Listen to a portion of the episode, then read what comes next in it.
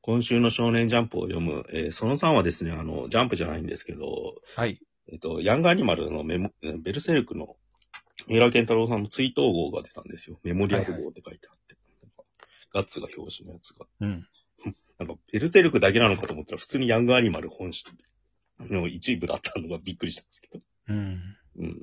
まあだから、ベルセルクの、まあ、実質最終話、はいは三い。浦健太郎さんが書いた最終話と、なんか、あと別冊で、三浦健太郎との思い出について書いたものを、が別冊が載ってるでしょ。あとポスター。はいはい。はいはい。結構なんか、やっぱり後継。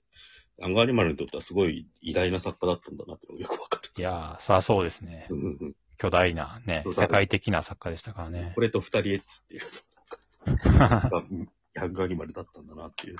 あと3月のライオンか。うんあとなんか、わなんかいい感じのにマイナーなグラドルをうんグラビアが乗ってるっていう。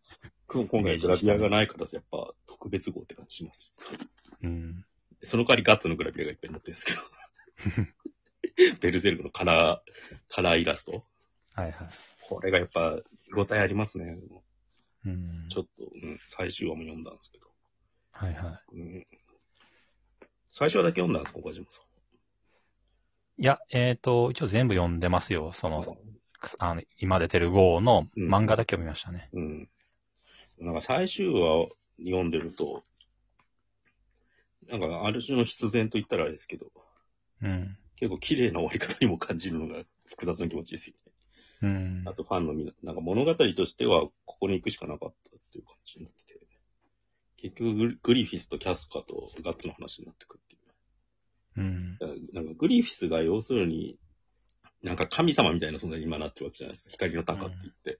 うん。で、なんかすごい軍隊背負って、なんか救世主みたいになってく一方で、うん。なんかよグリフィスの弱い心の方はガッツとキャスカの子供になりたかったっていうさ、うん。ハブミ ツの。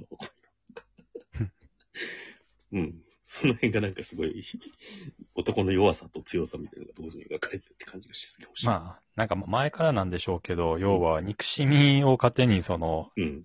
生きていって、それでいいのかみたいなうん。っていうところは描いてたと思うんですけど、まあそれプラス、その憎しみをうん。持つ相手にも家族とかうん守るべきものがいて、うん。それをどう捉えるかみたいな。うん。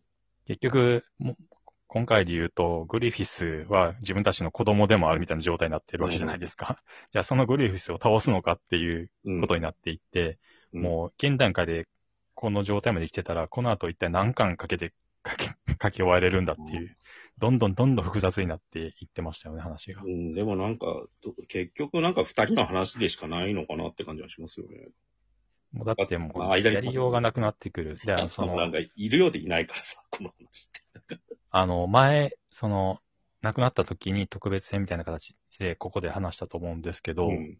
その、確信つけすぎた回を、うん一回載せたけど、本誌に、うん雑誌の方に。でも単行本は未収録、未収録にしたっていう回がうん。ああ。うんあるんですね。ほんと精神世界みたいなこうとんをうん。書いてて、そこでなんか、ほんとその、この物語の核心部分みたいなこと書いてたからっていうう。ん。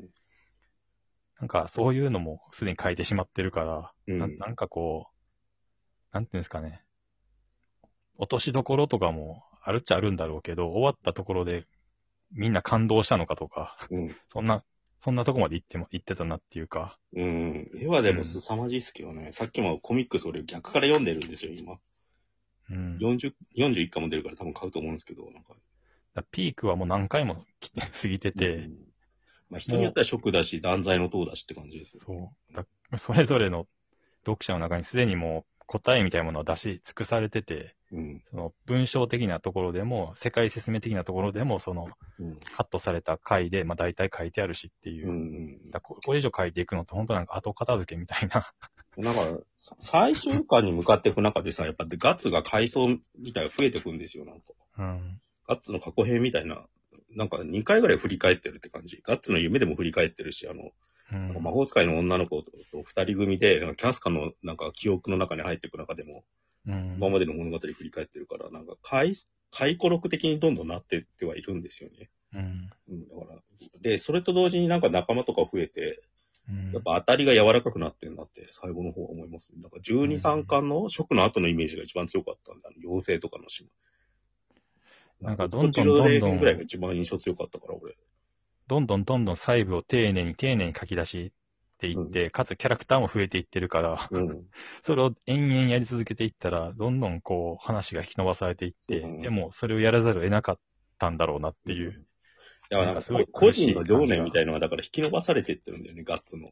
うんだ。からなんか、すごい最初の方にあったトゲトゲしい感じがどんどん消えてってるなとは思って、なんかすごい。だってこれ、もう一回食ができるわけじゃないですか。食みたいなことが。いそんなこと言え、うん、あれ全員殺すのまたっていう。や、それで選択を迫るみたいなこととか、まあ想像はストーリー的にできるとは思うんですけど、なんか、もうでもそれ、またやってもなみたいなところもあるし、うんまあ面白くななるんだろうけど、それよりもなんか、体力まあと前に、そううそう、成馬さんが言ってたけど、うん鳥島和彦との対談で、もうこれはもうやめて次のこと始めた方がいいよみたいなこと言ってたわけじゃないですか。うん。まさにそうだなっていうか、その、面白いんだけど、なんか体力奪われ続けていく作家としてはだけだろうなっていう感じがあするしあ、。本当呪われた装備着てるようなもんですよね。だからベルセルクスターが。うん。あのよろ鎧と同じっていうか。うんで。さ、なんか、あの、要するにさ、あと別冊でさ、なんか三浦健太郎について他の人が書いたやつがいっぱい載ってるんですよ。うんあって、これがすげえ面白くて、なんか海の地下だったら、なんか、なんかね、その魔法使いの女の子の絵とか書いて、海の地下が書いてるやつがすげえハマってるから、なんか案外影響受けたのかなと思いますよね。このあなんか会った時は、 いつも甘いお菓子を持たせてくれましたと。ーらしいなって感じがして。うん。あとは勝明とかが、 あと赤堀悟とか、 寄稿してる。飛行して、そう、うん。あれ、あの人は書いてます。初めの一歩の人。ああ、いないですね。なんかやっぱりなんかアンガニ関連とか仕事した人だからあ、基本的には。ツイッターで、なんかもともとその人のアシスタントちょっとやうんやろうとしたのかやったのかなんですよ。なんか書いてってなくなった時にツイッターで。えで、もう明らかにうまいから、もう君は自分で連載持った方がいいよって言って、もうそれかもなんか交流はあって、うんみたいな、ちょっとそこの話がすごい良かったんですえよね。なんか星隆さんって方が、えっとうんお兄さんなのかなあ違うわ。全然違った。星隆さんって人がいて、うん。なんかアニメの企画みたいなのがちょっとやってたらしいですね。なんかうんキャラクターデザインだけ載ってるんですよ。そのなんかドラゴンに乗った、乗ってレースするみたいな話があって、これなんかカラーイラストが載ってるんだけど、すげえかっこよくて、うん。これも実現してほしかったなって感じで。ああ。うんうんあと、やっぱ一番すごかったのが森浩二さんっていう、ホーリーランドとか書いてる人がいるんですよ。はいはい。この人がだから高校時代からの三浦健太郎との親友で、うん。やっぱ一緒に漫画、なんていうの、漫系みたいなところにいたっていうさ、なんかうん40年ずっと一緒にいた人で、うん。この、だから先に三浦健太郎がデビューして、うんそ。の人は漫画家が書いてない時期がずっとあったんだけど、なんか仕事で交通事故かなんかにあって、うん。その時にやっぱり書こうと思って書書き出したっていう。なんかその二人の関係をずーっと書いてる、思い出を語ってる漫画があって、これがすげえ、漫画道みたいに泣けますよ。うん。で、これはなんか序章で、いつかだから三浦健太郎と自分の話を書くって、もう宣言してるんですよ。ああ。この話は長い予告編だって言って、だから本当は還暦になったら書こうって話してんだけど、なんか。うん、森ちゃん、ケンちゃん、ゼロ話って一応書いてあるんだけど、なんか。うん。これがなんかいつか読みたいなっていうさ、本当 うん。に。で、この二人の関係がやっぱり、今、ホーリーランド読んでるんですけど、はい。ガッツとグリフィスなんですよ。